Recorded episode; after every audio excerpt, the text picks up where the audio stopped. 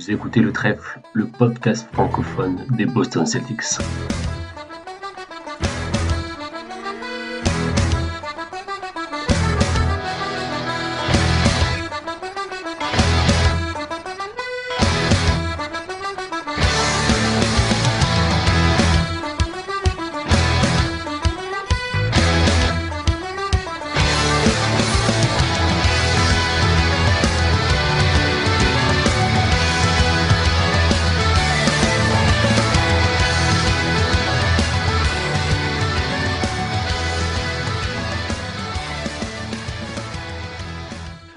Bonjour à toutes et à tous et bienvenue dans ce nouvel épisode du Trèfle. Titouan pour vous accueillir tout au long de cette émission. Alors, nouvel épisode mais surtout premier épisode d'un tout nouveau format, le Focus. En quoi consiste ce format? C'est assez simple, avec mes invités que je vais vous présenter, nous avons choisi un joueur de l'effectif des Celtics et nous allons faire un zoom sur lui, sur sa carrière, sur son jeu, sur l'évolution de son jeu, euh, sur euh, ses axes de progression à l'avenir, etc. Donc voilà, en gros, on se focalise sur un joueur de l'effectif et on essaie d'en parler de manière, euh, on va dire, un peu plus approfondie que de simples analyses qu'on fait habituellement après un match de, euh, basket ou après une série. Alors c'est un format un peu hors série, justement, en dehors des, analyses des, Celtics, et ce sera un format qu'on va essayer de maintenir tout au long de la saison. Mais alors, il n'y aura pas forcément de rendez-vous périodique. Mais il y aura probablement d'autres épisodes au cours de la saison sur d'autres joueurs des Celtics. Euh, mais voilà, pour la sortie des épisodes, ce sera dispatché en fonction de nos dispos, euh, en fonction des autres épisodes qui sortiront entre temps, en fonction de, de, ce qui se passe dans le paysage NBA, si on est un peu dans une période creuse ou pas. Voilà, maintenant que, que les bases sont posées, on va pouvoir passer au, au sujet du jour et aux présentations. Alors aujourd'hui, dans ce premier épisode Focus, zoom sur Marcus Smart. Et sans plus attendre, je vous présente mes deux acolytes du jour. Le premier, vous le connaissez bien puisque c'est un collègue du trèfle en la personne de Robin. Salut Robin, est-ce que ça Bonsoir va? Bonsoir tout le monde, ben, je vais très bien. Très très bien, j'ai hâte de, de, tester ce nouveau, ce nouveau format.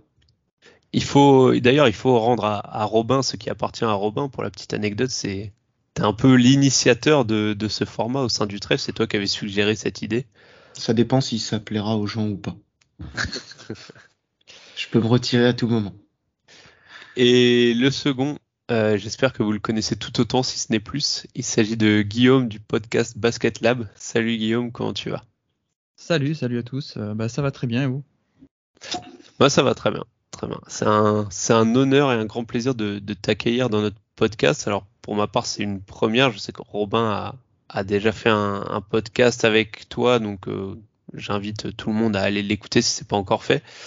Euh, tu connais une partie de l'équipe du trèfle, du coup, donc enfin Robin? Oui, et puis je, je, suis, je suis, vraiment auditeur régulier. Euh, J'ai beaucoup aimé votre format d'ailleurs. Le, le, dernier, la, la draft géante. J'ai failli m'évanouir quand Robin a pris Demar DeRozan dans son équipe, mais je n'endors plus. Non, non, j'aime beaucoup ce que vous faites, donc ça me fait très plaisir d'être invité. Et c'est surtout un honneur pour moi d'être invité sur le trèfle. Bah, merci beaucoup, merci beaucoup. De toute façon, les, les, les, on te retourne les compliments parce que tu n'es, euh, tu n'es pas sans savoir que parmi nous se cachent des fans de, de statistiques avancées, d'amateurs de scouting, de, de l'analyse du basket et tout ce que toi tu mets en avant en fait dans ton émission et sur ton compte Twitter. Donc, euh, donc même si beaucoup de gens te connaissent, est-ce que tu veux nous dire un, un petit mot sur, euh, sur ton podcast et ce que tu fais de manière générale dans, dans la sphère basket et NBA? Ouais, bah en fait, à la base, j'essaie un peu d'analyser le jeu, ce qui est, un angle qui n'est pas tout le temps traité à 100%. Donc, je, me suis dit que j'allais prendre un peu ce, créneau-là. Et donc, on essaie de parler de donc le jeu à, la fois tactique, à la fois scouting. Moi, je, je, pars, du scouting à la base, j'aime beaucoup ça. Et puis aussi, un, côté stat, stat, comme tu dis, un peu avancé. Mais bon, j'essaie un peu de les démocratiser, justement. Et, et de parler de jeu à travers les stats. Donc c'est ce qu'on essaie de faire et c'est comme ça qu'on essaie de, rendre intéressant certains chiffres qui, qui comme ça peuvent paraître un peu un peu bizarres. Donc euh, donc voilà, c'est on essaie de on essaie de parler de jeu en fait et finalement que ce soit par des stats ou par des langages des éléments de langage tactique ou scouting, bah, finalement on parle de jeu quoi. Ça marche. Donc, euh, donc tous ceux qui sont intéressés, euh, je parle à tous les auditeurs qui seraient intéressés pour pour apprendre à connaître le basket en fait tout simplement. Je sais enfin il y a, y a beaucoup de personnes qui qui suivent le basket mais peut-être qui veulent s'intéresser un peu plus à voilà alors c'est des termes qu'on entend régulièrement en NBA mais qu'est-ce qu'un pick and roll par exemple? Pourquoi on l'utilise? Ou, ou d'autres termes comme ça? Et, du coup de voir euh, en fait après avoir écouté tes, tes, podcasts on voit certains joueurs on, on, perçoit certains joueurs plus forcément de la même manière. Et on se dit ce joueur là qui paraît de base euh, euh, fort par exemple au scoring, on se rend compte qu'il est pas si efficace que ça, ou à l'inverse, quelqu'un qu'on peut, qui peut nous paraître un peu moins performant, euh, nous paraît en fait beaucoup plus euh, intelligent sur un terrain ou beaucoup plus efficace dans ce qu'il fait, notamment sur des petites choses qu'on voit pas euh, avec un œil euh, de néophyte, on va dire. Hmm. Après, on peut se dire aussi parfois que Guillaume il raconte euh, que des bêtises, et parfois c'est vrai aussi.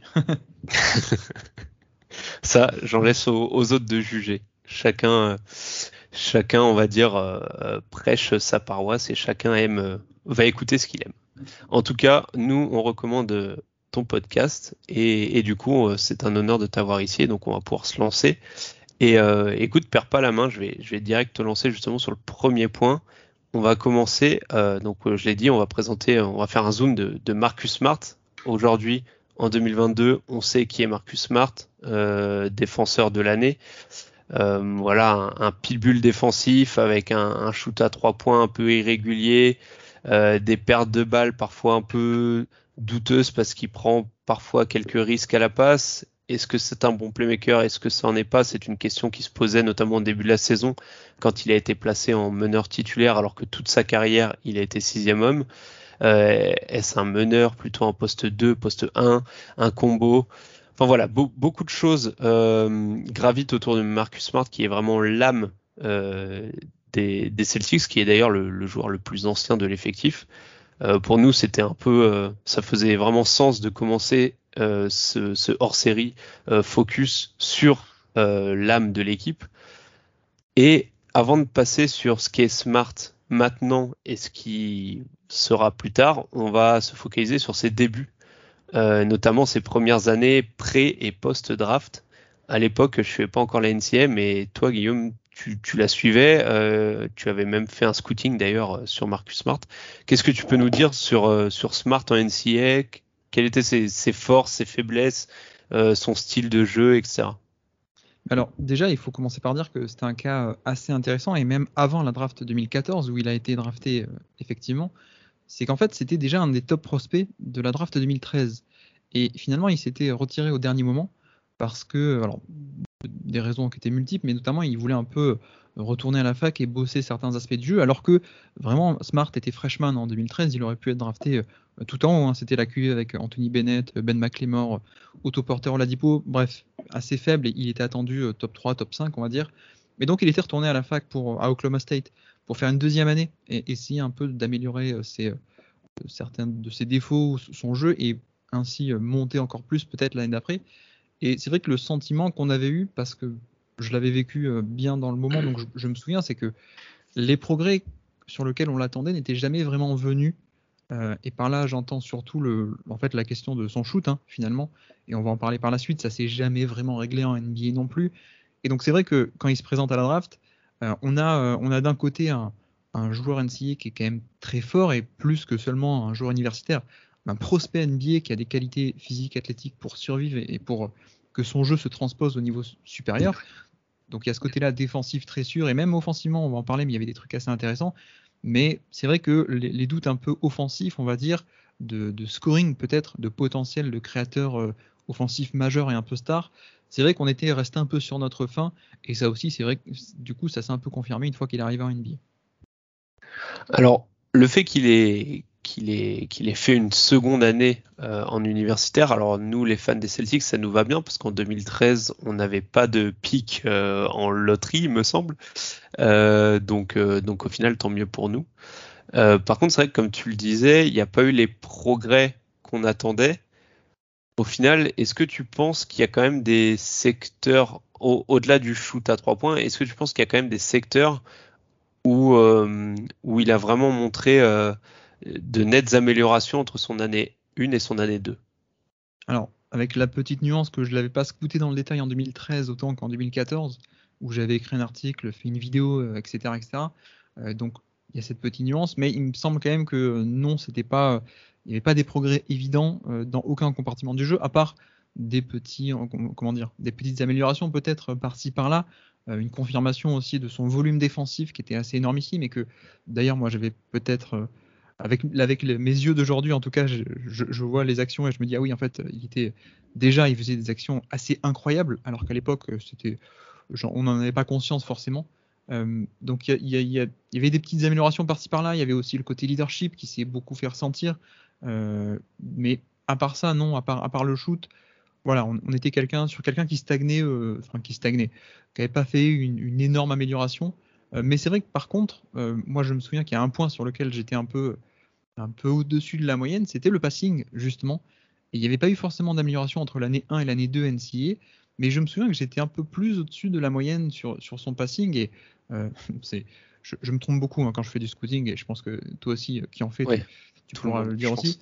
Mais euh, donc petite fierté de effectivement dire que cette fois sur Marcus Smart j'avais eu bon et je trouvais que justement il y avait quelques trucs assez intéressants à la fois dans la gestion du jeu, le côté jouer sous contrôle, le côté euh, euh, savoir gérer le tempo, savoir faire les, la passe simple, intelligente au bon moment.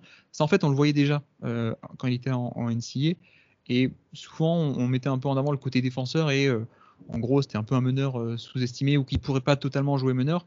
Moi, je trouvais que si, justement, il envoyait des trucs assez intéressants. Après, encore une fois, sur le scoring, euh, il y avait certaines limitations, et notamment alors d'un point de vue de son bagage technique, hein, peut-être, mais aussi d'un point de vue de physique et athlétique, peut-être, où euh, le côté explosivité n'a jamais été euh, élite, on peut le dire. mais du coup, voilà, ça faisait un package qui était finalement assez intéressant au moment de la draft 2014. Et il faut se souvenir que c'est un peu un des deux seuls meneurs du top de la QV 2014 avec Dante Exum, qui était une véritable énigme à l'époque.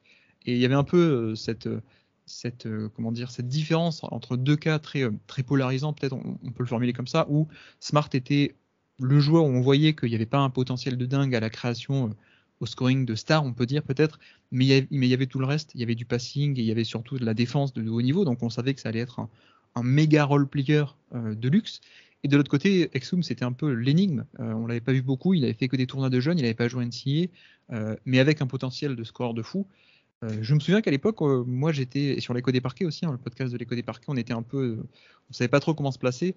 Bon, je pense qu'on peut dire depuis qu'effectivement Smart a un peu gagné son duel. oui, Exum qui, était un peu l'éternel potentiel. Je me souviens à l'époque où il avait été drafté. Mm. Mais non, c'est très intéressant ce que tu soulignes sur, sur le passing de, de Marcus Smart parce que c'est un point qui a, qui a souvent été pointé du doigt euh, chez lui et encore plus cette saison, euh, notamment alors avant le début de cette saison, puisque euh, Marcus Smart, qui a toujours été sixième homme, est passé suite au départ de Kemba Walker, est passé meneur titulaire. Et c'était un peu la question en suspens est-ce que Marcus Smart va être capable d'être meneur titulaire d'une équipe qui va loin? Bah, on, a eu notre réponse cette saison, mais on, on, va y venir. En tout cas, euh, petite euh, parenthèse, et c'est vrai que c'est important de le souligner, comme tu le disais sur le scouting, on a très souvent tort, on a plus souvent tort que raison. Et d'ailleurs, c'est pour ça que quand on a raison, on aime bien le souligner.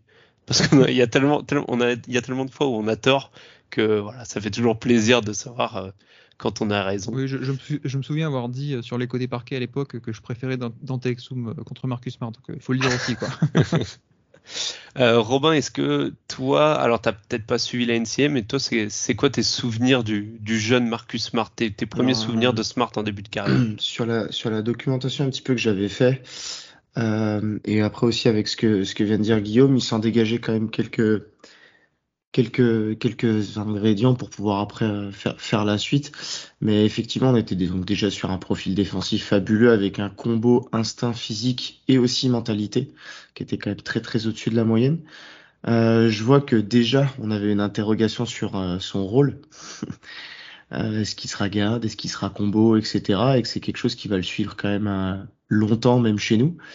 on avait des axes de progression sur le secteur offensif euh, qui était qui était quand même euh, qui était quand même déjà là. Euh, je trouve par contre que c'est assez incroyable en termes de mentalité de de refuser euh, une année où tu es tu es déjà sûr quasiment d'être euh, d'être le tripique mm. pour pour pour retourner en charbon. je le savais pas, je l'ai appris Et en fait, euh, avec le recul, ça m'étonne pas du tout euh, du, du, personnage parce que c'est quelque chose qui va quand même caractériser aussi euh, le joueur qu'est Marcus Smart. C'est c'est vraiment ce côté ce côté travailleur, ce côté convaincu, ce côté vraiment ce côté entier. Et il y a qu'un joueur avec ce mindset là pour bah pour justement refuser une année et, et repartir au charbon. Des fois, les résultats sont pas toujours bons, mais, mais déjà, faut, faut quand même en avoir euh, pour, pour le faire. Quoi. Je suis assez impressionné.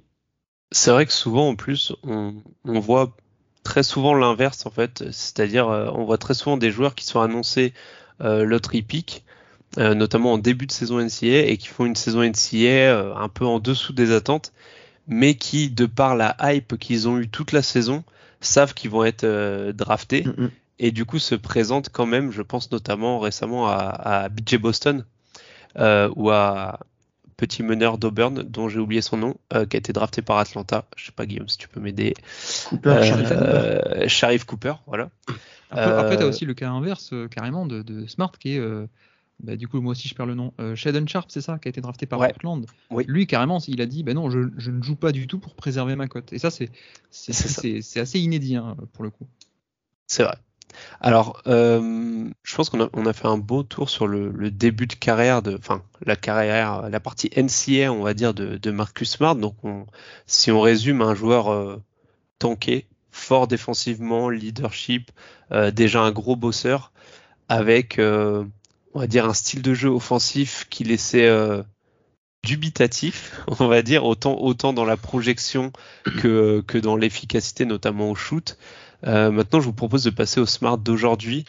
Euh, il y avait aussi un ouais. rôle, euh, parce que pour la suite, euh, sur ce que j'ai pu lire aussi, il était aussi dans un contexte où il n'avait pas toujours la balle, voire, euh, enfin, il arrivait à être, euh, il a quand même pas mal de phases de jeu où justement il est, il est, il, il a pas la gonfle.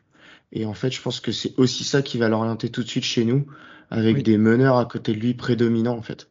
En fait, juste pour, pour, préciser par rapport à ça, il y avait deux autres gros joueurs dans son voilà. équipe. Alors, un autre, un autre, arrière qui s'appelait Markel Brown, peut-être certains s'en souviennent, il a fait des piges à Brooklyn très courtes, mais en gros, c'était un autre arrière assez explosif, mais bref, qui avait une certaine cote.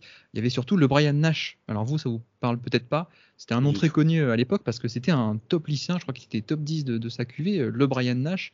Et donc oui, il y avait effectivement, pour, pour appuyer ce que tu dis, il y avait un partage du ballon, il n'était pas seul dans son équipe universitaire. quoi. Et ça, c'est toujours difficile, et encore, ça rend le risque qu'il a pris encore plus gros, c'est-à-dire que on sait que quand même les, les, jeunes prospects sont quand même pas mal tributaires de contexte ou d'utilisation de leur coach, etc., etc. Euh, dédicace avec euh, Alan et Calipari. mais, euh, mais mais du coup, euh, du coup, clairement, euh, rester sur le sur le truc et je, suis vraiment même stupéfait euh, d'accepter ça et de se dire bon bah je suis quand même tributaire d'un contexte mais j'y retourne et je vais quand même essayer de, m'améliorer alors que je maîtrise pas tout. Mais c'est important de justifier justement de souligner ce contexte parce que comme tu le disais ça va sûrement ça lui a sûrement été très utile dans son adaptation en NBA et notamment chez Celtics parce que chez les Celtics, il a justement toujours eu ce rôle qu'il a eu en NCS, c'est-à-dire ce rôle de pas être nécessairement le seul ball handler dans l'équipe ou le, le, seul joueur, euh, le, le, franchise player, on va dire, euh, l'option numéro un. Et du coup, je pense que aussi bien sportivement que mentalement, ça l'a habitué en fait très tôt à être capable de, de jouer et d'être utile et efficace tout en n'étant pas forcément l'option numéro un ou, euh, ou en ayant des, des joueurs euh, aussi importants à, à ses côtés. Euh, et justement, Après, va... il, était, il était quand même pas mal responsabilisé hein, du côté d'Oklahoma State. Hein. on n'était pas sur le même, euh, pas comme à ses débuts à Boston, on va dire, où il est vraiment typé role player. À, à Oklahoma State, il est quand même, voilà, il, il, est aussi resté pour ça, pour avoir plus de responsabilités. Effectivement, il n'était pas seul dans son équipe, mais voilà, c'est quelqu'un qui, mm -hmm. qui, était à 18 points, 5 passes de moyenne. Euh, certes à côté il y avait d'autres scores mais il y avait un vrai rôle voilà il avait un vrai rôle de, de meneur leader quoi en tout cas dans, dans son équipe là et c'est peut-être aussi là-dessus où on a eu un peu des un peu des craintes peut-être parce qu'on se disait ben, le, le, côté défensif et role player c'est génial mais finalement sur un très haut choix de draft euh, ben, dans, dans, ce rôle qu'il avait eu un NCA de de créateur un peu plus majeur, on avait un peu peur, quoi, parce que euh, dans ce rôle-là, il aurait été moins rentable en NBA, alors que comme tu dis, immédiatement, il s'est plutôt cantonné à être un role player défensif et ça a été génial.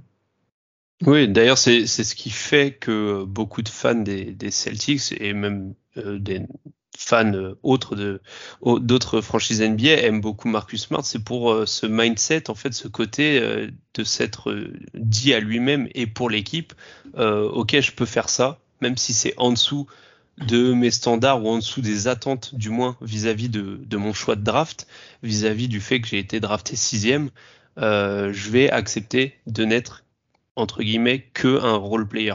Mm. Et ça, ça demande bah, de, mettre son ego de côté et ça demande quand même, euh, c'est des choses assez rares en fait, un NBA. Euh, et d'ailleurs, alors justement, on va, y passer au, Marcus Smart d'aujourd'hui. Donc, comme je l'avais dit, c'est le joueur le plus ancien de l'effectif en termes d'années passées euh, sous le maillot des Celtics. Et depuis qu'il a été drafté, les Celtics ont toujours été qualifiés en playoff. Mais il a surtout tout connu en termes de rôle, notamment en commençant par son rôle de, de sixième homme, on va dire de, role player euh, dans une équipe euh, qui n'était pas forcément candidate au titre. Euh, ensuite, il est passé sixième, enfin il est resté sixième homme, mais dans des équipes, notamment avec Isaiah Thomas ou même la période Kyrie Irving, Gordon Hayward, où là clairement on visait le titre. Et malgré tout ça, il y avait des doutes qui subsistaient là où il a maintenant un rôle de, de meneur à part entière. Robin, je vais te lancer là-dessus en, premier avec cette question. Qu'est-ce qui t'a le plus impressionné chez Marcus Smart cette saison par rapport à son changement de rôle? Euh, Quelle est sa caractéristique, que, ce soit basket ou autre, qui t'a le, plus surpris? Où tu t'es dit, euh, ah ouais, ok, je pensais pas qu'il était capable de faire ça, ou, du moins de le faire à ce niveau-là euh, avec ce changement de rôle J'étais pas. En fait, quand on commence l'année dernière, moi je fais partie des personnes qui souhaitent le tester sur cette utilisation-là. Euh, pourquoi? Parce que bah, du coup déjà on a vu quand même quelques années où il avait il avait il avait quand même un rôle, des fois la balle en main, etc. etc. Euh, je dirais que ce qui m'a impressionné cette année, ou en tout cas ce qui m'a rassuré, plus qu'impressionné pour le coup, c'est sa stabilité. Euh, on sait que Marcus Smart, pour plein de raisons, a toujours été étiqueté comme un joueur un petit peu, des fois même euh, fantasque ou qui peut, qui peut avoir les fils qui se touchent, etc., etc. sur des actions. Des fois, tu crées au génie, des fois, tu crées à la catastrophe. Mais à partir du moment où tu récupères le rôle qu'il a eu cette année, tu te dois quand même d'être une valeur étalon et une stabilité pour le, pour les line-up en fait que tu diriges finalement. Et, euh, et je trouve que là-dessus, euh, je l'ai, trouvé plutôt, plutôt très très rassurant, voire même convaincant en fait, euh, parce que justement il a, il a, il a amené voilà ce côté, euh, bah, ce côté gestion etc. Mais avec une, avec, je l'ai trouvé très linéaire en fait tout le long de la saison. J'ai pas vu des surperformances d'un coup, et puis après pendant 10 matchs c'était pas bon du tout et tout. Euh, donc ouais, je dirais sa régularité et le fait qu'il soit quand même très linéaire sur ses performances.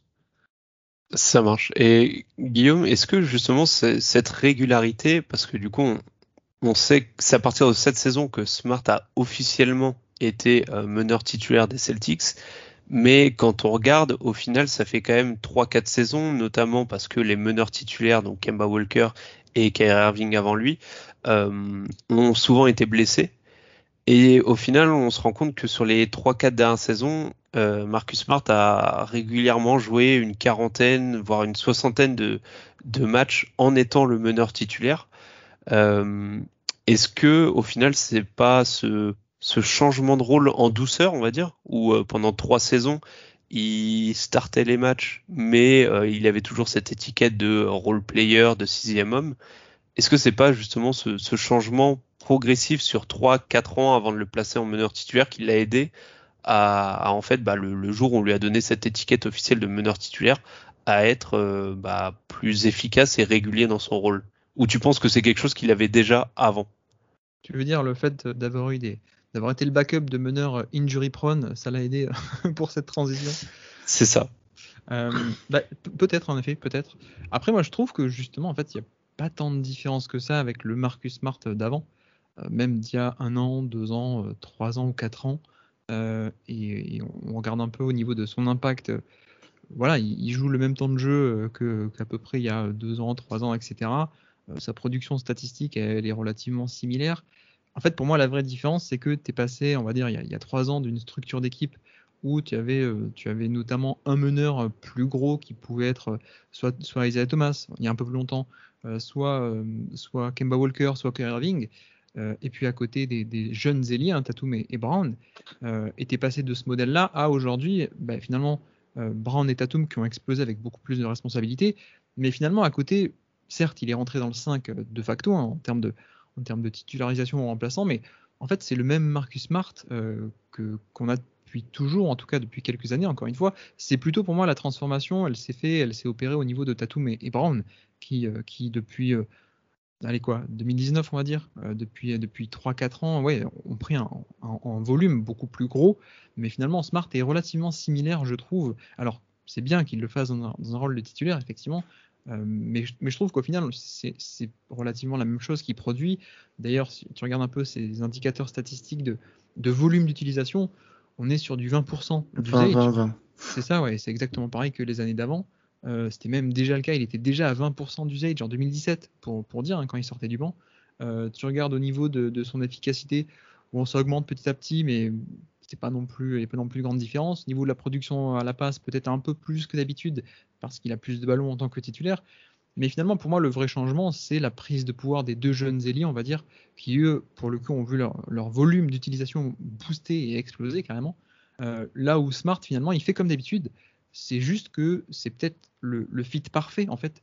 Euh, le meneur qui, euh, qui ne nécessite pas justement beaucoup de ballons, qui est juste là pour faire tourner la boutique, on va dire, et c'est le fit parfait à côté de ces deux jeunes ailiers qui, eux, ont beaucoup besoin de responsabilités et lui, il s'occupe du reste. Quoi. Donc c'est, c'est, pour moi, il n'y a pas, pas tant de changements que ça et finalement, c'est pas une si mauvaise chose que ça non plus.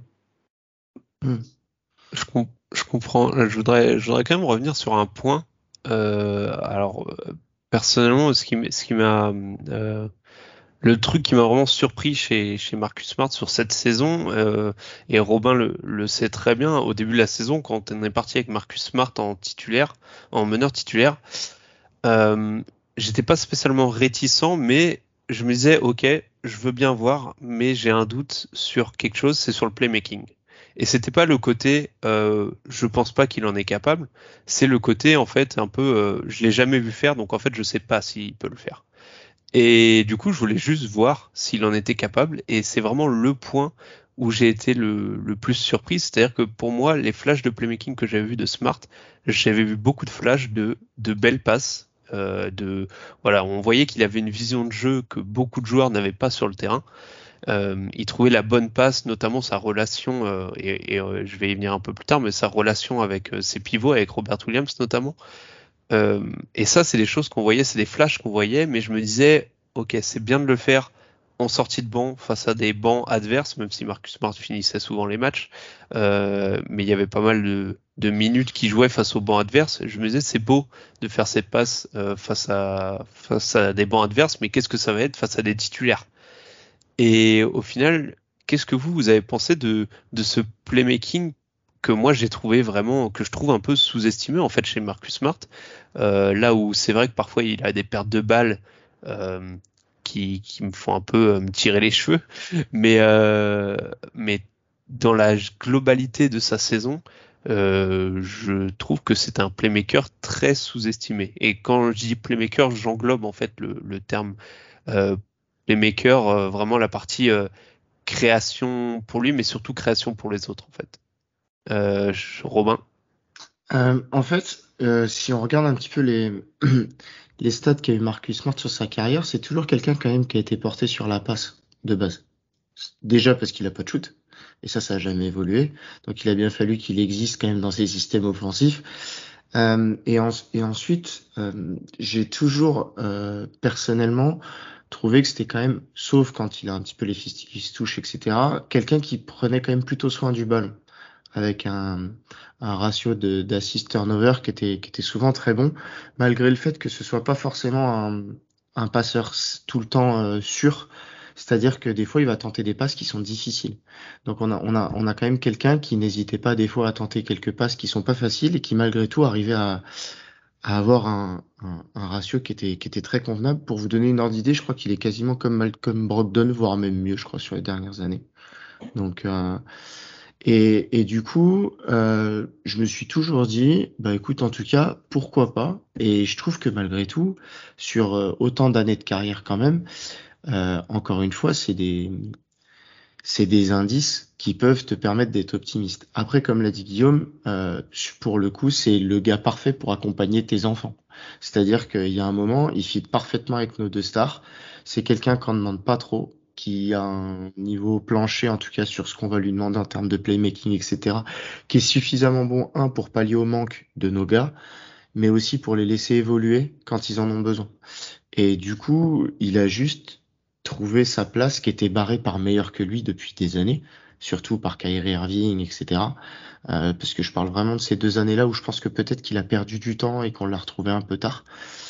Mais du coup, ce, cet aspect playmaking, moi, me, me concernant, si on, on, cherche, il y a quand même beaucoup d'indices. Alors, c'est toujours facile de le dire maintenant que ça s'est passé, bien sûr, mais euh, qui font que, ouais, je pense que ça se tentait clairement euh, en début d'année dernière. Bah après, on... c'est ouais, vrai aussi sur ce que tu disais que le, on pouvait avoir un doute sur euh, est-ce que ça allait se transposer euh, effectivement de jouer contre des bancs contre versus jouer contre des, des titulaires effectivement. Euh, après, je, je trouve que son profil de passeur est assez, euh, assez, assez unique en NBA, j'ai envie de dire, où euh, c'est soit, euh, si tu le compares à des, des passeurs d'élite, c'est peut-être le, le, plus mauvais de ces passeurs d'élite, euh, soit si tu le compares à des meneurs gestionnaires, c'est le plus créatif des meneurs gestionnaires. Euh, il, il, a un truc assez, assez bizarre là-dessus où bah, finalement il, il, fait la passe simple, il fait tourner la boutique, il fait, il fait ce genre de, de choses, truc intelligent. mais il a aussi un petit truc créatif en plus par rapport à ce, ce genre de profil un peu sobre voire même beaucoup plus euh, sur certaines séquences. Après, c'est vrai que moi, le, côté perte de balle me dérange un peu plus que ça. Euh, ma limite, bon, c'est pas euh, comme tu disais aussi, Robin, quand tu fais le ratio assist, play, assist turnover, bon, ça, rattrape aussi. Mais je pense que le, reproche entre guillemets qu'on pourrait lui faire, c'est que bah, comparé à des vrais, des vraies machines offensives, à des vrais moteurs offensifs d'attaque, il n'a pas cette capacité en fait à avoir un drive qui peut créer des décalages de par ce drive en fait. Euh, typiquement, tu prends des Jamoran, tu prends des, des Luka Doncic évidemment ou ce genre de, de profil. Comment est-ce qu'ils créent du jeu pour autrui? En fait, c'est de par leur, leur capacité à, à, péter plein centre en faisant du drive, euh, ça crée des décalages un peu partout et ensuite ils sont capables de l'exploiter. Lui, c'est sur le côté passing, créativité, vision, il peut exploiter les décalages, mais c'est juste qu'il n'est pas capable de, de, de, faire cette différence à volonté. Et c'est vraiment le, le, terme, je pense, euh, le plus important, c'est à volonté. Il peut pas faire ça quand il veut, euh, il peut pas faire ça en quantité énormissime, mais en même temps, encore une fois, est-ce que ça vaut le coup de, le comparer à ce genre de profil et, euh, pour dire que bah, c'est le plus mauvais de ces profils-là? Je pense pas. Et encore une fois, dans la construction d'équipe qu'a Boston actuellement, c'est-à-dire avoir notamment deux autres créateurs sur les ailes, bah, en fait, juste un mec qui fait tourner, tourner, la boutique et qui a même une touche de créativité pour, pour, pour, en cerise sur le gâteau, bah, finalement, c'est parfait. quoi. Ouais, je suis d'accord. Surtout qu'en plus, tu vois que son jeu sans ballon, euh, est plutôt pas mauvais et je le trouve très bon des fois aussi dans le playmaking sans ballon. C'est-à-dire que vu qu'il a pas cette capacité à créer le décalage tout seul, balle en main, etc. Euh, j'ai trouvé que notamment sur ces dernières années, c'était un des seuls qui off-ball attaquait plutôt bien la zone ou se positionnait bien pour aller faire une passe aussi de décalage dès qu'il recevait le ballon, etc., etc. Mm. Donc euh, j'ai toujours bien aimé euh, ce côté de Smart et je pense qu'il est dû au fait que comme tu dis, eh ben il a pas la capacité de d'être un d'être un terrasseur de défense. Euh, mhm. comme tu comme tu dis dans un de tes podcasts, où justement voilà, il, a il a besoin soit des autres, soit d'avoir un mismatch réel pour pouvoir vraiment euh, créer ce décalage en fait. C'est alors c'est un point très intéressant. Je, voulais euh, justement parler de ça parce que je pense, comme vous l'avez dit, Marcus Smart. Alors souvent quand on parle de jeu off ball, on a automatiquement, enfin en tout cas moi dans ma tête très souvent, je pense au shooter au jeu off-ball et du coup voilà la capacité de des shooters off-ball euh, à se démarquer. Euh, et Marcus Smart, il a un playmaking off-ball qui est très intéressant parce que comme vous l'avez dit, en fait, il est un peu tributaire de de ce que Tatum et Brown sont capables de créer offensivement comme mouvement euh, pour ensuite pouvoir générer euh, pour pouvoir faire une passe à Smart qui lui pourra générer la bonne passe euh, au, au, bon endroit au bon moment là où euh, justement comme vous le disiez d'autres meneurs peuvent le faire d'eux-mêmes euh, un Chris Paul euh, ou un Luka Doncic ou un Jamorant vont de eux-mêmes de par leur mouvement leur déplacement sur le terrain avec la balle vont de par eux-mêmes créer en fait ce décalage, là où Smart va avoir besoin que quelqu'un d'autre en fait crée le décalage. Et ensuite, quand le décalage est créé, on passe à Smart et Smart fera la bonne passe au bon endroit. En gros, Mhm. si on schématise, c'est c'est comme ça très souvent que ça marche avec lui. Et, et c'est là d'où l'importance en fait Tatum d'avoir un mec comme Marcus Smart à côté de lui et Marcus Smart d'avoir un gars comme Tatum à ses côtés. Après, je pense qu'il fait pas que de la, enfin, il, fait pas que profiter de décalage créé par autrui non plus. Euh, je pense que tu vois, si tu le mets sur des pick and roll, il peut créer le décalage par lui-même. Euh, sur certains, euh, certains drives, justement, il peut le faire aussi. C'est peut-être juste qu'il peut pas le faire en toutes circonstances et contre n'importe quelle défense. Alors Ouais. c'est justement ce, ce pick and roll, c'est justement un point aussi où je voulais en venir parce que Ouais. avec Robin on en a on en a souvent parlé euh, et avec les autres membres du, du podcast. Euh, Il y a une chose que Marcus Smart fait très bien et, et c'est un des rares dans l'équipe, notamment en début de saison, qu'il le faisait, c'était servir Robert Williams. Et euh, on a j'ai en tête énormément d'actions où Marcus Smart sur un pick and roll euh, va balancer une passe, enfin un alley-oop en fait tout simplement à Robert Williams et Robert Williams avec sa taille et ses qualités athlétiques, euh, voilà, il- avec son jump, il a juste à la rabattre tout simplement. Et ça, c'est des points euh, qui paraissent assez faciles en fait. Et très souvent, avec les gars du trèfle, on se demandait, mais quand on regardait les matchs, on se demandait, mais pourquoi on le fait pas plus souvent en fait? Alors bien sûr, au bout d'un moment, la défense s'adapte, mais ne serait-ce que de le faire deux trois fois par match. Et ça, c'est des choses qu'on voit un match sur trois on va dire. Et, en dehors de Marcus Smart, je trouve que des gars comme Tatum ou Brown le font très peu, ou du moins pas assez à mon goût par rapport aux qualités de Robert Williams et euh, à leur qualité de passeur, notamment de, de Jason Tatum. Ouais, Robin? En fait, euh, pour, euh, pour ceux qui ont beaucoup suivi Boston cette année, on a une, euh, on a un système en fait qui ouvre souvent un quart-temps, soit le match, soit une, soit une mi-temps ou quoi. C'est en fait Robert Williams qui part en dehors de, de, de la raquette. Il y a un ailier qui vient côté opposé euh, pour poser un écran pour Robert Williams. Robert Williams plonge vers le panier et Marcus Smart qui est euh, à l'angle 45 avec le ballon lui envoie une longue passe sur un une longue passe lobée en général. Et ça, c'est typiquement effectivement une passe que il y a que Marcus Smart qui fait, en tout cas chez nous. Euh, elle nécessite aussi quand même pas mal de choses. Hein. Techniquement, vous serez sûrement mieux mieux placé que moi pour en, parler. Mais déjà, il faut, faut, faut vouloir la tenter parce que c'est quand même des passes qui sont difficiles.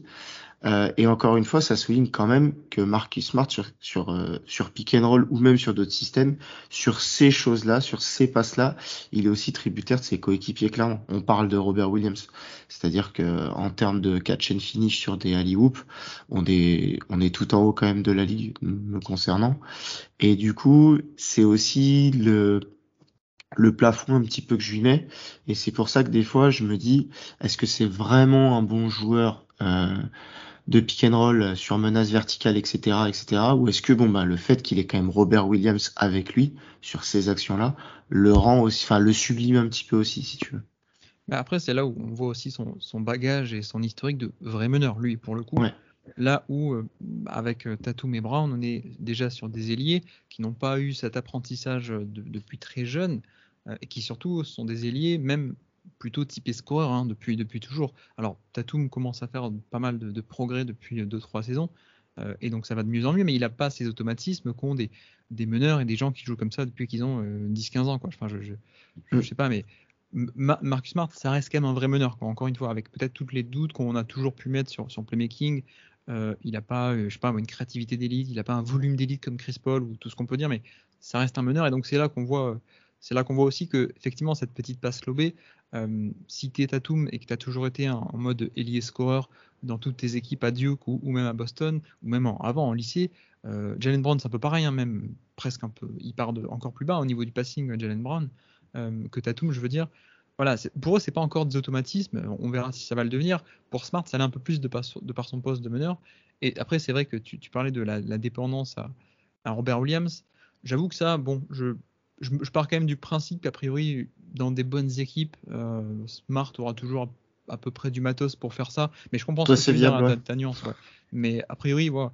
Sauf s'il se retrouve comme en début de carrière avec des Brandon Bass et des Amir Johnson Mm. ou des Kelly Olynyk, oui, c'est c'est- de décoller quoi. mais euh, ouais, ouais. non, mais je, je comprends ta, ta nuance effectivement. mais bon, tant qu'il y a Robert Williams, a priori, ça, devrait le faire. Ouais, c'est prévu normalement. Ouais. bon, alors petite parenthèse pour, pour les gens qui nous écoutent. quand Guillaume a dit si Marcus Smart est dans une autre équipe, ça n'arrivera pas. Hein. Voilà. J'ai dit ça, moi? on, fera le magnéto. S'il était, s'il était. la fiction, la fiction, la fiction n'est pas possible. Euh, très bien les gars, alors maintenant on va on va se projeter. Je vous propose de vous projeter, sauf si vous avez voulu rajouter un truc. Euh, mais Marcus Smart va du coup à 27 ans, il va entrer dans sa neuvième saison NBA et, dans son prime théorique, on va dire. Qu'est-ce qu'on peut attendre de lui euh, encore comme progression? Euh, on a parlé d'un shoot à trois points qui est pas encore fiable, mais est-ce qu'on peut en attendre un progrès alors que ça fait déjà plusieurs saisons et on voit pas vraiment de progrès, même s'il y a eu des saisons meilleures que d'autres?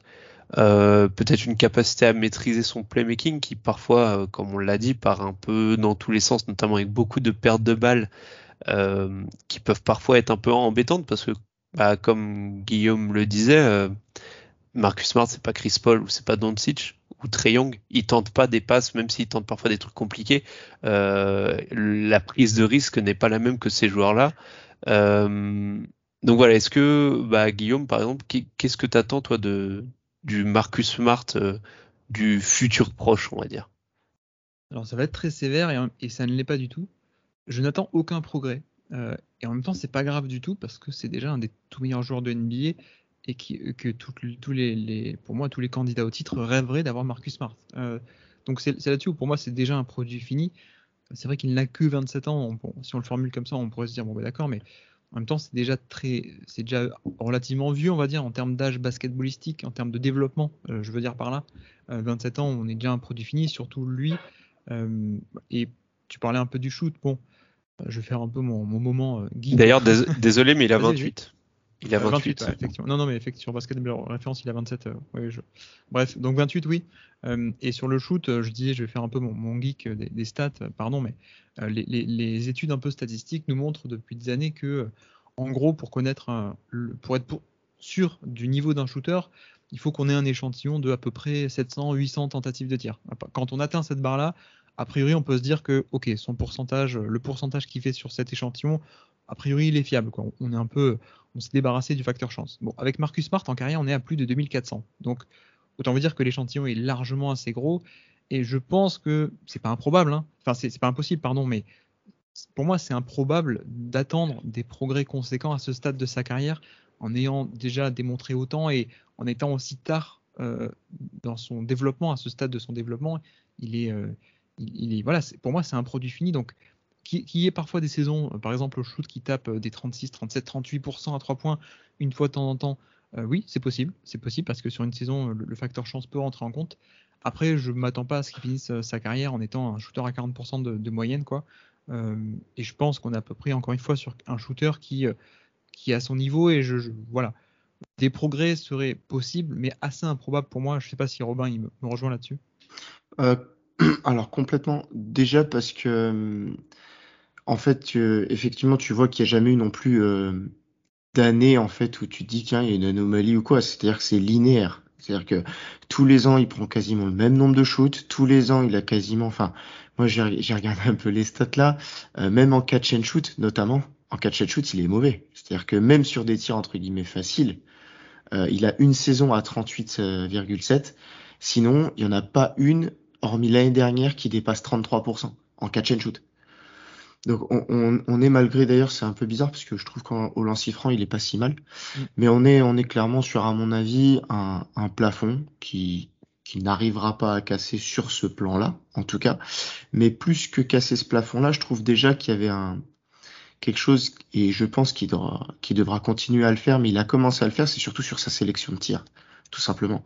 C'est-à-dire qu'il y a un moment, euh, je pense que le vrai progrès de Smart, c'est pas de s'améliorer sur ses capacités pures, c'est surtout de savoir mieux les utiliser et savoir quand il doit le faire. C'est-à-dire qu'aujourd'hui, grâce à l'essor des Jay, grâce au recrutement par exemple comme Brogdon qui est un très bon catch and shooter, etc., etc., on est aussi en capacité de pouvoir le délester de certaines en fait de, certaines choses qui soit se sentaient de faire, soit devaient faire. Euh, et du coup, euh, rien qu'en faisant ça, ça peut paraître pour une progression, alors que le joueur, lui, il n'a pas bougé en fait. Bah, écoutez, alors c'est un bonheur de faire un podcast avec vous parce que c'est exactement euh, les points, notamment ce, point de sélection de tir, c'est exactement ce que j'avais moi sur sur les axes de progression, c'est-à-dire que j'attendais, comme l'a dit Guillaume, j'attendais pas monts et merveilles, enfin j'en attends pas monts et merveilles pour le futur parce que ce qu'apporte Smart actuellement me satisfait beaucoup et je pense que c'est euh, suffisant, on va dire, euh, et très utile, comme, comme tu as dit Guillaume, à une équipe qui vise le titre.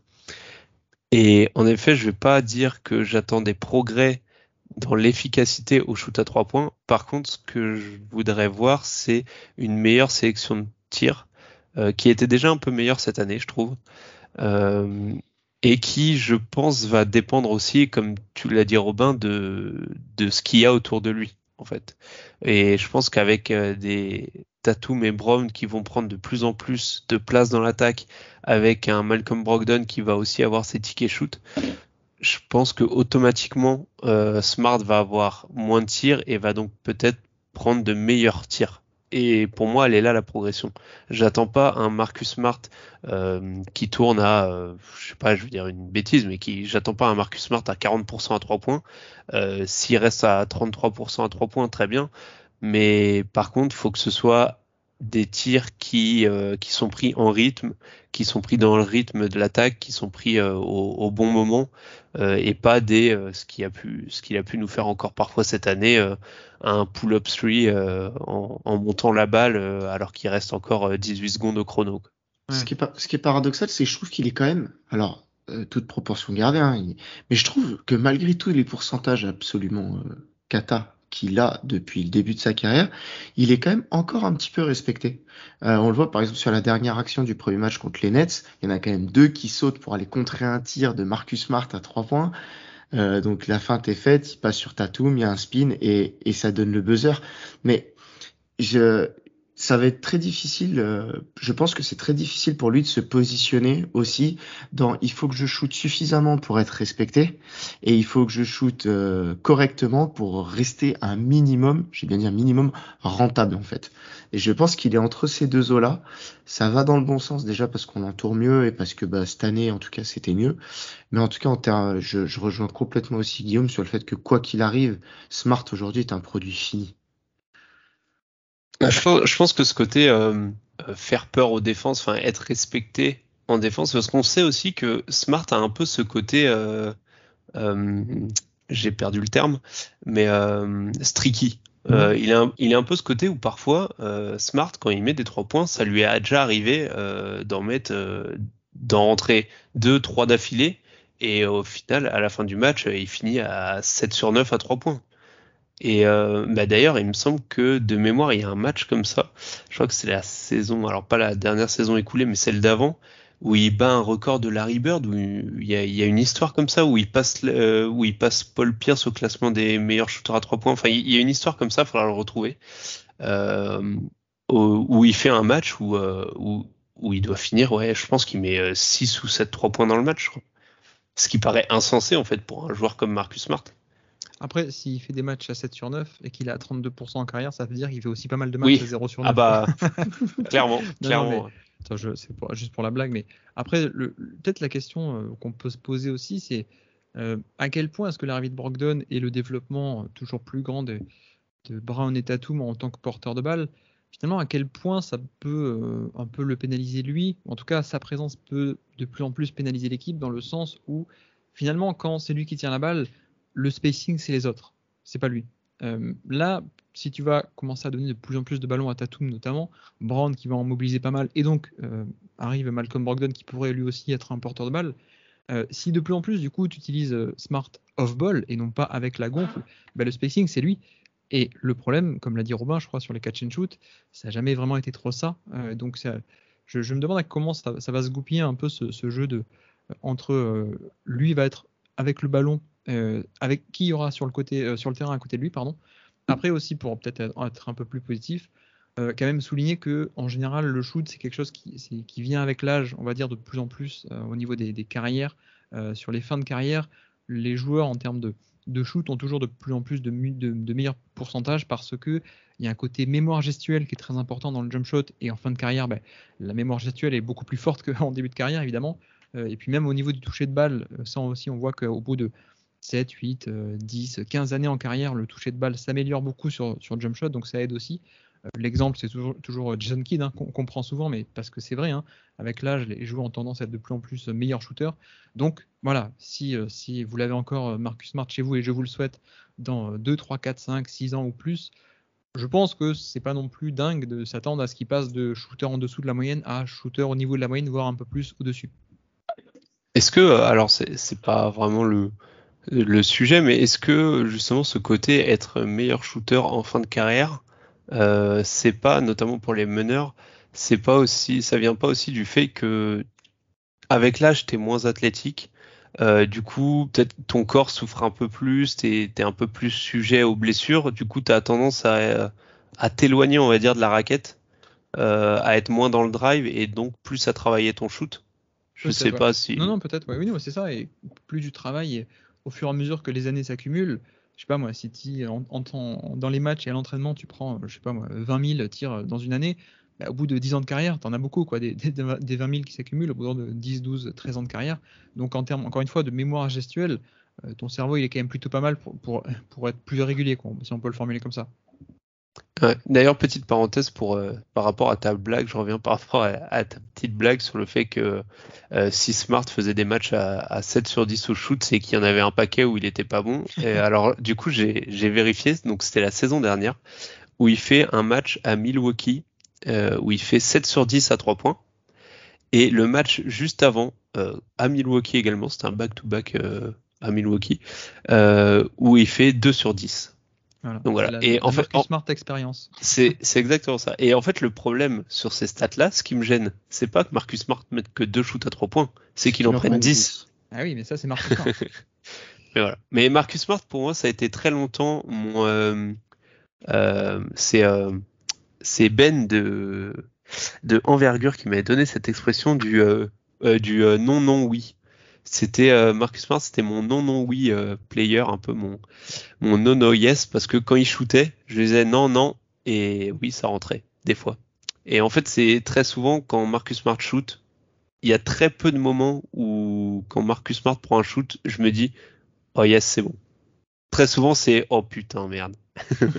mais, mais, mais c'est ce qui est difficile en fait euh, pour analyser de toute façon le joueur qui est Marcus Smart offensivement, c'est en fait, il faut déjà qu'on arrive à se décrocher de l'aspect l'un des plus importants forcément, c'est cet aspect finition en fait.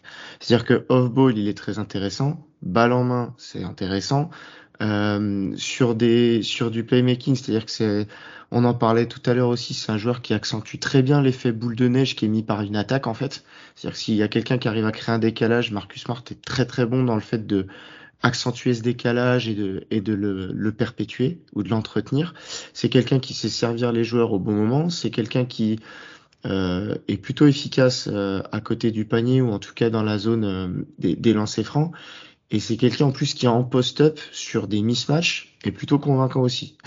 Et en fait, le problème, c'est qu'il a une étiquette qui lui colle à la peau, c'est ce shoot et qui empêche aussi d'avoir énormément de recul sur ce que Marcus Smart fait ou permet sur une sur une une attaque. Donc c'est vraiment pas facile. Moi je sais que j'ai galéré hein, pour regarder, pour essayer de préparer un peu le podcast, etc., etc.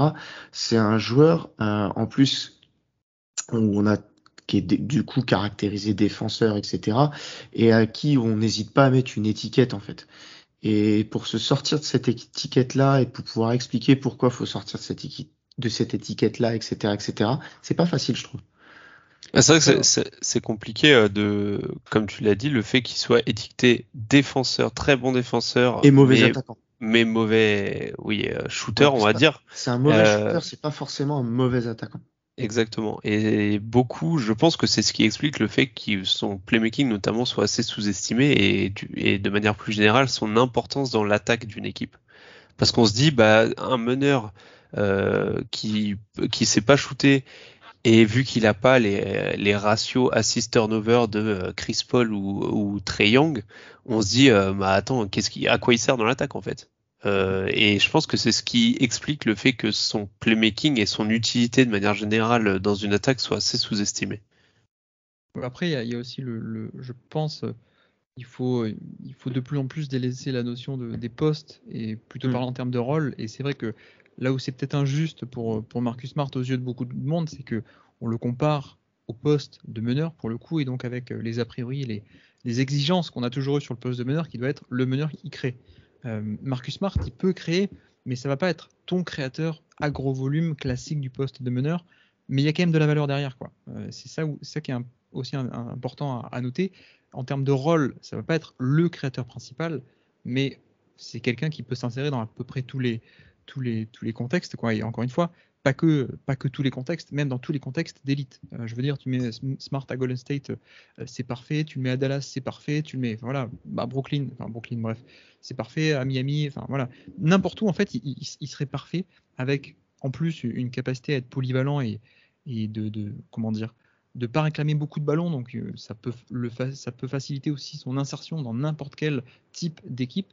Donc c'est là-dessus où il a vraiment énormément de valeur. Et je sais pas si, si on touche deux mots de la défense ou pas en termes de, de, pro- de- de se projeter pour l'avenir. On si a on réussi à tenir longtemps sans parler de défense, donc euh, va falloir qu'on s'y mette. Mais c'est, mais c'est, C'est ça qui est génial. Ça, ça me plaît parce que justement, comme on l'a dit, Marcus Smart, euh, très souvent, tu parles à n'importe qui, qui qui suit la NBA, tu lui dis Marcus Smart, le premier mot qui te vient, c'est défense.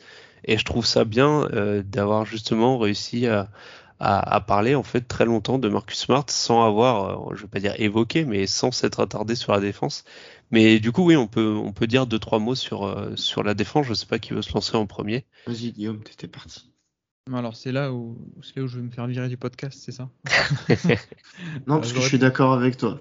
J'aurais pas forcément voté Smart en défenseur de l'année 2022, mais c'est pas c'est pas très grave. C'est pas trop le débat. En plus, non, ce que ce que je voulais dire, c'est je pense que là aussi c'est un produit fini. Et là aussi, j'insiste également, même chose. C'est pas grave parce qu'en fait, il, est déjà alors plus en défense qu'en attaque. En attaque, il est valuable.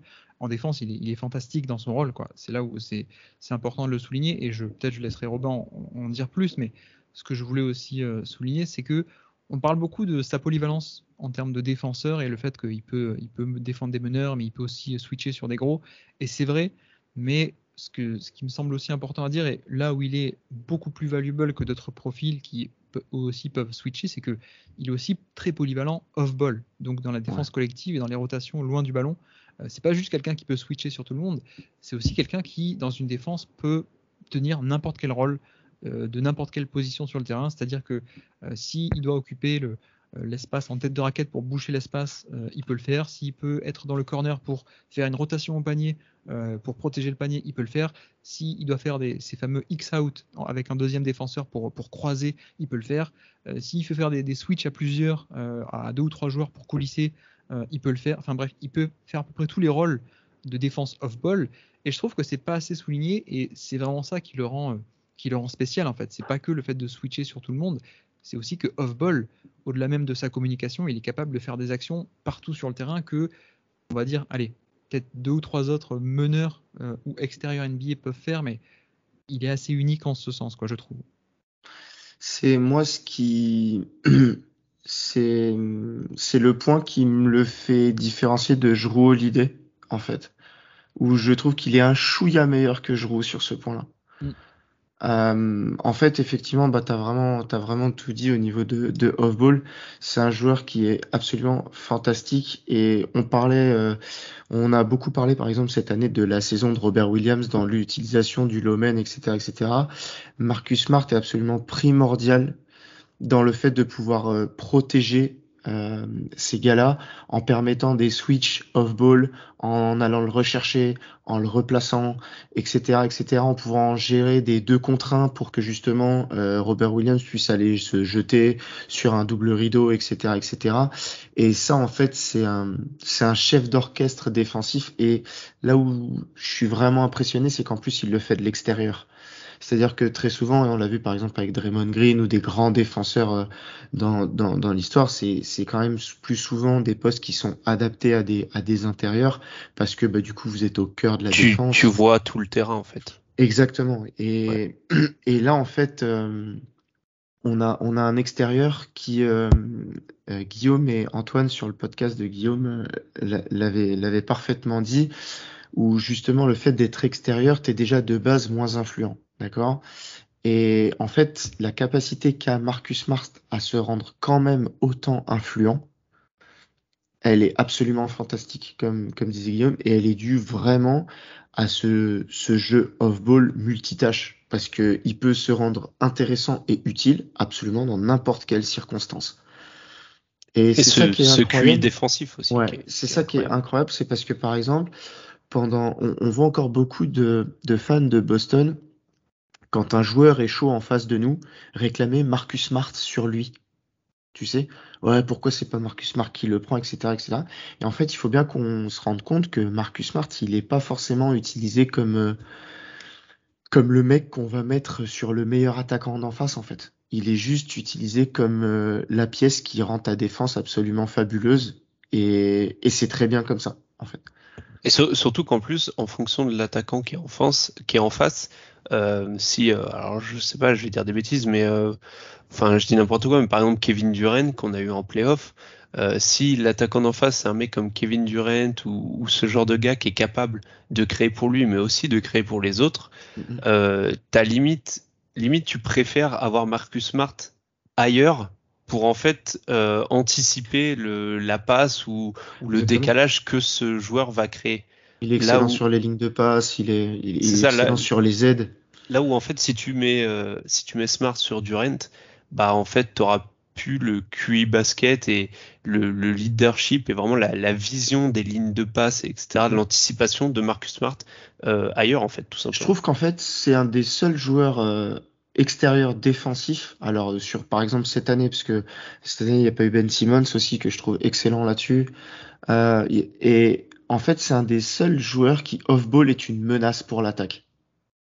En fait, il est menaçant. C'est-à-dire que vraiment, sa présence influe alors qu'il peut être euh, le joueur euh, côté opposé.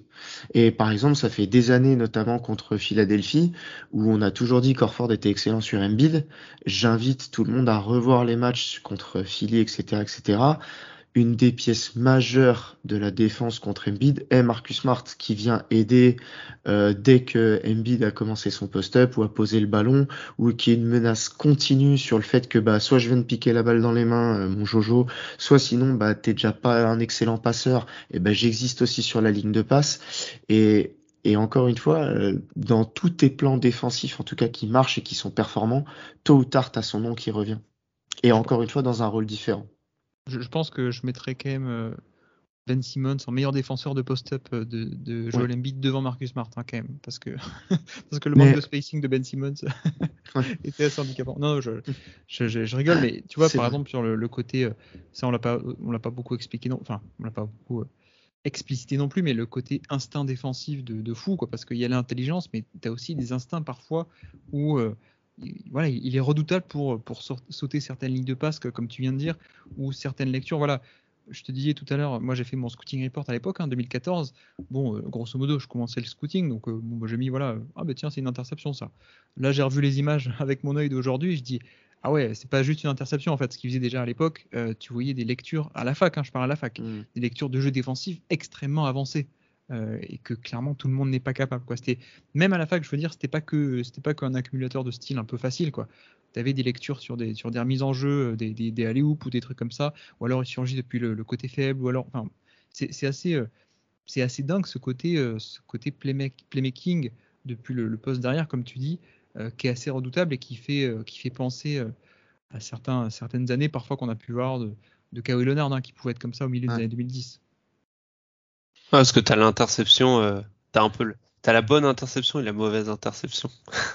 t'as, t'as un peu l'interception où en fait euh, c'est plus une perte de balle de l'adversaire que C'est ça, une ouais. véritable interfe- interception. Et t'as l'interception où c'est vraiment la, la passe est bonne, tout est bien. C'est juste que le joueur euh, défensif est meilleur en fait. à Il a, une, il a une science, il a une science de la défense. qui est- D'ailleurs, il y a plein de séquences où il défend euh, off-ball, il regarde pas le ballon. Il occupe des espaces, il... et, et en fait, tu vois qu'il regarde pas le ballon. et Ah, parce qui qu'il- reste il- il euh, sait concerné, dangereux, il sait, il sait où ça se passe et et, et, du coup, euh, c'est à mon avis ce qui ce qui rend ce joueur euh, assez unique sur la planète NBA à l'heure actuelle au niveau des défenseurs extérieurs. J'en mets pas beaucoup dans son tiers en termes de défenseurs extérieurs. Euh, je peux accepter qu'on en mette bien sûr dans le même tiers, mais ouais, j'ai peut-être Drew Holiday. Peut-être Lou Williams? Non. Euh, j'ai Ben Simmons, j'ai trouvé très très fort euh, sur une de ses années affiliées aussi. Je l'avais trouvé assez Euh, incroyable, ouais. mais mais encore un peu moins concerné off-ball, tu vois. Il y a, il y a- il y a- ce côté off-ball. euh, Il n'y a pas que off-ball qu'il est moins concerné apparemment. Mais, mais du coup, euh, c'est vraiment un, un défenseur. Et après, en plus, tu ramènes donc le côté off-ball qui le différencie. Mais après, sur l'homme, il reste en plus très, très, très performant. C'est-à-dire qu'il passe les écrans d'une façon euh, assez impressionnante. Il concède peu de fautes. Euh, j'ai toujours été impressionné, malgré le gabarit, le gabarit qu'il fait, de passer aussi bien à travers certains écrans. Je comprends C'est ce que c'est ce que je voulais dire. Moi, j'aurais même dit, je suis toujours étonné de sa mobilité par rapport au. Mm, mm. Bah, c'est c'est un beau bébé quand même, donc je suis, je suis toujours épaté par sa mobilité, notamment latérale. On sait que c'est pas forcément toujours simple quand quand t'es ouais quand, quand t'as son gabarit. Euh, moi, c'est ouais, c'est toujours un peu euh, sa mobilité qui me surprend. Bah, c'est là qu'il y a une question de moteur aussi, je pense, hein, et d'intensité. Euh, parce Ouais. que intrinsèquement, sa mobilité, elle est pas plus. Enfin, il n'a pas non plus des, comment dire, des, des mollets plus explosifs que, que d'autres. hein. Enfin, je veux dire, en NBA, il y a, il y a plein d'athlètes incroyables. C'est juste que lui, il a toujours mis l'intensité, toujours mis la technique défensive aussi de bien s'orienter au moment de traverser l'écran ou ce genre de bien s'orienter au moment de, de coulisser. Et là-dessus, il est, il est très bon à la fois la, technique, la précision des, des gestes, mais en plus donc ce côté intensité et moteur, moteur infatigable. Et juste pour dire aussi le côté euh, polyvalence euh, sur, sur l'homme, euh, je sais pas lesquels de, vous deux en parler. Le, voilà, encore une fois, il y a des séquences comme ça que j'ai retrouvées, même à la fac déjà, hein, ça je, je m'en souviens. Et notamment, il était dans la même conférence que Joel Embiid. Il était dans la, la Big 12 à l'époque. Mm. Et tu as certaines séquences où il, il, il switch sur Embiid à l'époque, euh, le Embiid de Kansas, ou certaines séquences contre, alors je sais plus qui c'était, à- à- à- Iowa- à- Ohio State, euh, non, Iowa State, pardon, euh, l'équipe de Frederick Berg. Bref, il, il- il pouvait switcher déjà à l'époque énormément sur beaucoup de, beaucoup de postes, et ça, on le retrouve aujourd'hui en NBA, et surtout, tu as parlé un peu de Jean Holiday, euh, Robin.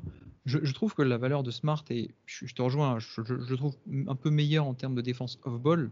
Euh, je trouve que Smart a une valeur décuplée aussi, on ne l'a pas dit encore, mais parce que euh, les schémas de Udoka sont aussi ce qu'ils sont cette année.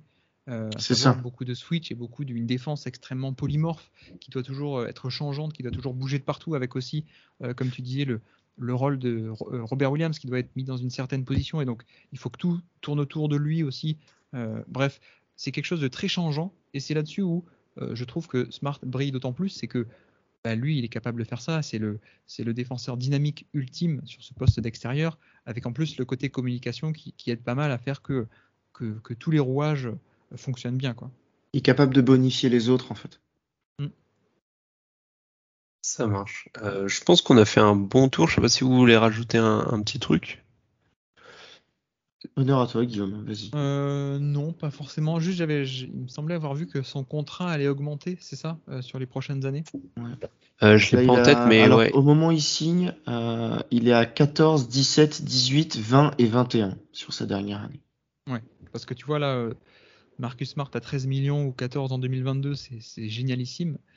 Euh, je sais pas si je suis alarm- alarmiste ou alarmé pour l'instant. Il sera pas non plus si vieux que ça, mais quand on sera à 21 millions euh, l'année et qu'il sera plus vieux, bon, peut-être que ça, ça sera moins rentable qu'aujourd'hui, mais en fait, c'est peut-être surtout qu'aujourd'hui, c'est- extrêmement rentable et que juste euh, dans, dans 4-5 ans, ce sera juste normal. quoi. Bah, en fait, euh, sur le coup, au début, euh, quand il avait signé sa prolongation, c'est ce que je m'étais un peu dit. Sauf qu'après, je me suis dit que on voit la vitesse à laquelle le, le cap et, et les, les contrats augmentent en NBA. Et je me dis, en fait, un 20 millions dans 4 ans, je serais pas choqué si ça vaut un 14-15 millions de cette année. Je veux dire, par, par Ouais. rapport au salary cap, à l'explosion du, du cap space et tout ça. Hmm. Euh, je pense que 20 millions, ce sera entre 20 guillemets pas grand chose. 20 millions, donc c'est 2024-2025 et euh, 21 millions, c'est 2025-2026. Donc il je crois aura, que le, nouveau contrat télé, trentaine. c'est euh, c'est 2024, je crois d'ailleurs. Donc là-dessus, je suis un peu comme euh, comme Titan, j'ai vraiment confiance dans le fait que en fait c'est calqué sur euh, sur l'évolution du cap et que finalement tu seras à peu près sur la même rentabilité. Alors pas que cette année, parce que cette année pour 16 millions, je le trouve quand même très très rentable. Euh, mais pour l'année prochaine, il sera à 18 et je pense que c'est à peu près équivalent, tu vois. Je le mets, je le mettrai là-dessus, moi. Après, on sait, on sait aussi que les, les contrats NBA, enfin, quand tu donnes un contrat à un joueur, c'est pour le, c'est une projection pour plus tard, mais c'est aussi pour le remercier, on va dire, enfin, pour le récompenser de ce qu'il a fait actuellement. Donc, du Je- coup, euh, Je, je sais pas, en plus avec notre nouveau général manager qui est Stevens, qui est, c'est une de, c'est sa première signature d'ailleurs. c'est pas celle de Robert Williams? Ouais, ou en tout cas c'est une de ses premières. Euh, je, on n'a pas assez de recul pour savoir un petit peu comment aussi il fonctionne. Est-ce que je, je suis pas sûr qu'il ait tendance à récompenser les gens. Je pense qu'il a vraiment foi dans le fait que que bah justement, euh, comme disait Guillaume, il y a un effectif qui sublime Marcus Smart et que Marcus Smart sublime. On est vraiment sur une euh, sur une entente parfaite et que du coup euh, potentiellement il va continuer à amener sa pierre à l'édifice de cette façon jusqu'au jusqu'au jusqu'à la jusqu'à la fin de son, son contrat actuel. Je suis pas sûr que les général managers euh, éventuellement sur Udonis Aslem, mais bon. Euh, mais sinon euh, Non, mais sur, je, sur je des voulais joueurs encore aussi importants. Parlons Je- de je joueurs pense. NBA, Robin. Non, mais je voulais pas dire récompense dans ce sens-là, mais euh, en- quand tu donnes un contrat à un joueur, c'est par rapport à ce que tu as vu en fait de lui. C'est ça que je veux dire. Et donc forcément, peut-être que dans trois ans, ce que Marcus Smart va produire ne sera peut-être pas à la hauteur de son contrat euh, dans trois ans. Peut-être qu'il sera au-dessus, peut-être qu'il sera en dessous. Encore une fois, l'avantage qu'on a, nous, c'est que le général manager a coaché nos gars. Et ça, je trouve qu'on n'en parle pas assez. C'est-à-dire que on a vraiment quelqu'un qui a été pendant des années avec ce joueur, qui connaît le joueur à la perfection, et du coup, qui a des attentes, des, ou des espoirs, ou en tout cas des, qui sont vraiment beaucoup plus précises et sûrement même plus justifiées que nous, euh, personnes lambda ou fans lambda, qui voyons le joueur, euh, tu vois. Et ça, ça me rassure énormément sur les contrats qu'a fait signer Stevens. D'ailleurs, il y a eu beaucoup, il y a eu beaucoup de choses qui sont sorties comme quoi, euh, bah d'ailleurs, Brad, Si- enfin Marcus Smart était euh, un des chouchous entre guillemets de, de Brad Stevens euh, déjà à l'époque où il était coach. Surtout quand t'as Zaya Thomas, je pense que est t'aimes. déjà là en plus, hein, non? Ouais. Brad Stevens est déjà là quand euh, Smart ouais. arrive, quoi. C'est un de ses premiers joueurs. Mais je, ouais, je crois que les deux arrivent en même temps en fait. Enfin, la- l'année où, ah, je veux pas dire de bêtises, mais je crois que l'année où Smart se Non, je crois fait qu'il y a un décalage, euh, il- puisqu'il Stevens arrive en 2013, été 2013, et Ah, ouais. Smart 14, ouais. Mais bref, non, non, mais C'est ouais. ça, ça. C'est ouais, que ça parfait. me permet une question, une Ouais, dernière question pour vous du coup? Vas-y, vas-y, je Euh, t'en prie. À quel point est-ce qu'il est intouchable à vos yeux en termes de trade? Je, fais- je fais exprès d'être euh, provocateur, mais on sait que la NBA est toujours très changeante et qu'il y a beaucoup d'opportunités sur le marché, par-ci par-là.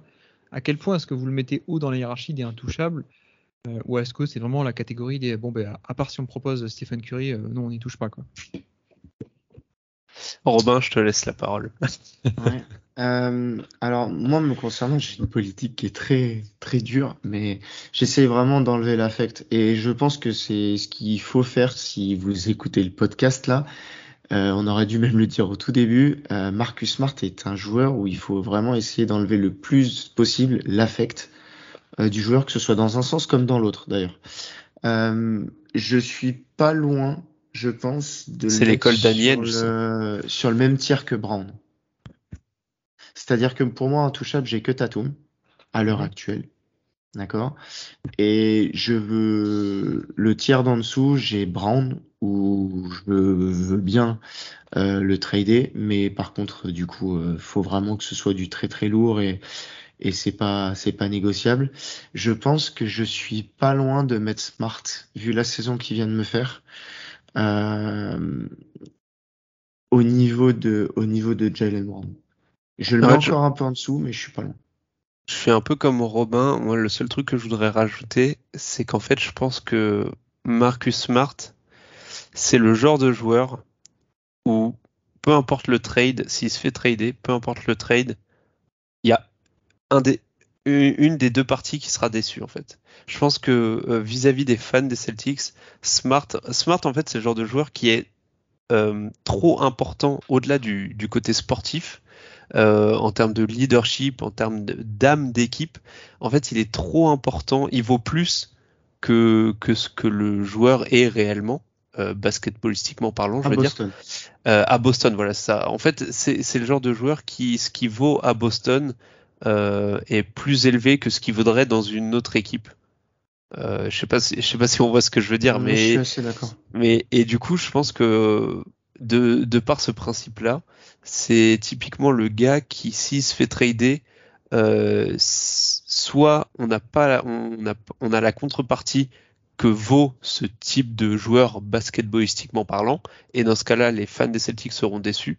Soit on a la contrepartie euh, de ce que vaut le joueur réellement, enfin, de ce que vaut le joueur en termes d'âme dans l'équipe des Celtics, etc. C'est vraiment ce qu'il représentait. Et dans ce cas-là, nous, on sera super contents, mais euh, les fans de la franchise adverse euh, sera déçus parce qu'ils vont avoir l'impression de s'être fait euh, dépouiller pour Marcus Smart. Je, je crois que mon explication est pas du tout claire, mais mais, Si, si, j'ai compris, voilà. j'ai compris, j'ai compris. Donc voilà, je sais pas si on t'a apporté une réponse. Mais... Oui, non, c'est- c'était très bien. Après, c'est c'est- c'est toujours, euh, c'est la, difficulté de toute façon parce que Smart, je pense que c'est au sein de la fanbase des Celtics est le joueur le plus difficile à traiter de base, que ce soit en termes de performance, que ce soit en termes de valeur. euh, Enfin, c'est c'est aussi pour ça d'ailleurs qu'on a choisi de faire le focus euh, parce que c'est le joueur où on a le plus d'avis et des fois même biaisé. Encore une fois, c'est un joueur qui souffre ou qui bénéficie d'étiquettes qui des fois sont sont justes, soit pas justes, soit qui nécessitent une nuance, etc. Et même au niveau des, des GM dans la ligue, je pense que c'est le cas. Clairement, euh, j'ai vu en plus la façon qu'il a d'avoir, euh, en fait, d'être motivé par euh, justement le public qu'il anime, etc., etc. Et que finalement, c'est un enfant de Boston euh, depuis qu'il est en NBA de toute façon.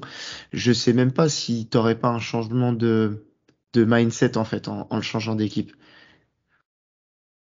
Et du coup, c'est quand même et, et du coup de moteur et du coup c'est quand même ce qui fait aussi euh, bah, clairement l'intérêt de Smart. Donc je pense que ça peut aussi rebuter plusieurs soit fanbase soit même GM. Après, tu disais il faut, il faut retirer le côté euh, affectif et affection euh, pour parler de Smart. Oui, mais pour, en tout cas pour le côté analyse. Euh, Et dès Oui, qu'on a fini l'analyse, on reprend le côté affectif et émotionnel Évidemment. et on en profite parce que c'est vrai que c'est mine de rien, on n'a plus beaucoup des histoires comme ça ou en tout cas des, des joueurs qui depuis à ce point longtemps euh, sont, sont dans une franchise, mais même c'est plus que le fait d'être resté longtemps. Quoi. Il y a, moi, je sens qu'il y a un vrai attachement et c'est un personnage particulier qui, qui a en plus Boston a tout connu hein, dans cette dans cette décennie quasiment qu'il a qu'il a passé là-bas. Donc je comprends aussi que effectivement, euh, si c'est un si c'est un joueur euh, comment dire un fan fan favorite, si on dit comme ça, euh, je comprends pourquoi et je comprends que effectivement le- si on te dit on l'échange, tu dis bah non, en fait non, c'est c'est mon joueur quoi. Effectivement, c'est il y a beaucoup de fans qui sont capables de, je pense, de passer à côté d'une fenêtre euh, et qui accepteraient et de de passer à côté d'une fenêtre de tir euh, sur un trade et pour garder Smart. J'en suis Ouais. persuadé. Inconsciemment peut-être, mais j'en suis persuadé. D'ailleurs, on l'a bien vu avec les histoires de Kevin Durant, etc., etc. Donc il y a des fans qui voulaient pas du tout trader Brand, etc. etc. Mais moi, j'en ai vu aussi de pas vouloir trader Smart. Pour te Pourquoi dire à quel point. Tu euh, l'aurais fait? Oh, Je suis choqué. pour te dire à, quel point justement il, bah, il, il, est aimé dans, dans, cette fanbase et, en plus je pense que lui-même sait qu'il aura pas forcément euh, vu que c'est un produit fini et que bon bah de toute façon après euh, je pense qu'il est conscient aussi de, de, l'amour qu'il a, qu'il a au sein de la famille. Moi, pour y être allé, il avait pas joué, même à l'échauffement, mais c'est incroyable. Tu sens que c'est un enfant du, du, pays, alors que bon bah, ça fait 6 ans, 7 ans qu'il est là-bas, mais c'est un joueur qui va vraiment au-delà du basket dans le cœur des fans. Pour des bonnes ou des mauvaises raisons, ça on s'en fiche, mais euh, ça c'est un fait.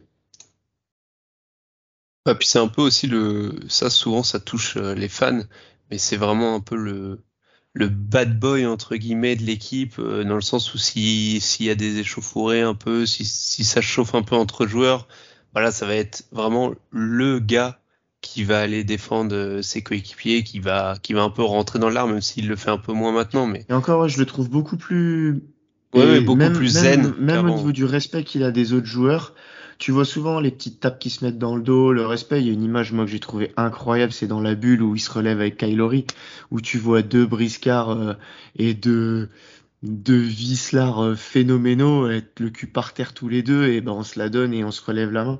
Et je pense que c'est devenu un joueur qui, même au sein de la ligue, euh, a pu peut-être des fois gêner ou avait ce côté un petit peu foufou, etc. Mais à l'heure actuelle, je pense que c'est vraiment quelqu'un qui est respecté et apprécié. Aussi, je pense aussi. Est-ce qu'on peut dire qu'il a gagné son duel avec Dante Exum finalement par rapport à la Je pense. De peu, de peu. voilà, on m'a vous vaincu.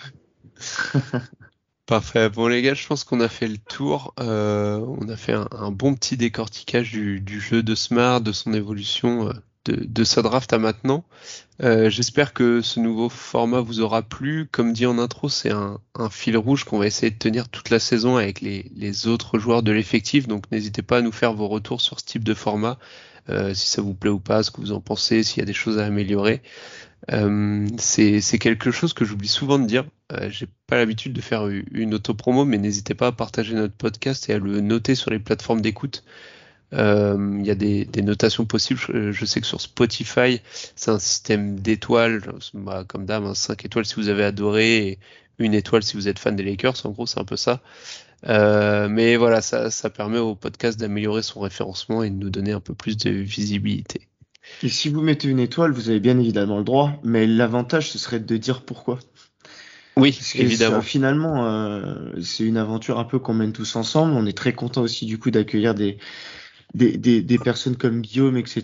Parce que bah, du coup, ça nous, ça nous confirme le fait que bah, on essaye, en tout cas, on plaît à des gens et on plaît à des gens à qui on a envie de plaire en plus, donc ça tombe bien. Mais par contre, on n'est pas du tout contre la critique euh, à partir du moment où elle est constructive. Donc, si vous avez besoin de d'explications sur certains, certaines choses qui ont été dites ou si vous n'êtes pas d'accord, etc. Bah, il faut l'être. Hein. On se donne pas euh, parole d'évangile. Par contre, c'est bien d'en discuter. Euh, donc euh, la critique, oui. Constructive, c'est vraiment mieux. Faut, faut débattre. Comme je dis souvent, euh, s'il n'y avait pas de débat, on, on, se ferait chier. Guillaume, je te remercie encore une fois d'être venu avec ton scouting report, tes stats et, surtout tes connaissances basket aiguisées. Donc merci, beaucoup. à vous hein, pour l'invitation, c'était un, vrai plaisir. Euh, n'hésitez pas à aller suivre euh, Guillaume, que ce soit sur Twitter ou sur son podcast euh, Le Basket Lab. Vous en apprendrez beaucoup sur la NBA, le basket de manière générale. si jamais vous voulez approfondir vos, connaissances techniques, c'est une véritable bible. Donc, donc allez suivre tout ça. Merci. Robin, toi, je te dis à la prochaine. Peut-être dans, dans le prochain épisode, on verra. Ouais, ouais. Et bonne rentrée d'ailleurs à tous. Exactement, c'est vrai. Histoire de finir quand même là-dessus, parce que en espérant que vous avez passé des bonnes vacances et courage, euh, le basket et la NBA revient bientôt. Exactement. Allez, allez à la prochaine. Ciao. on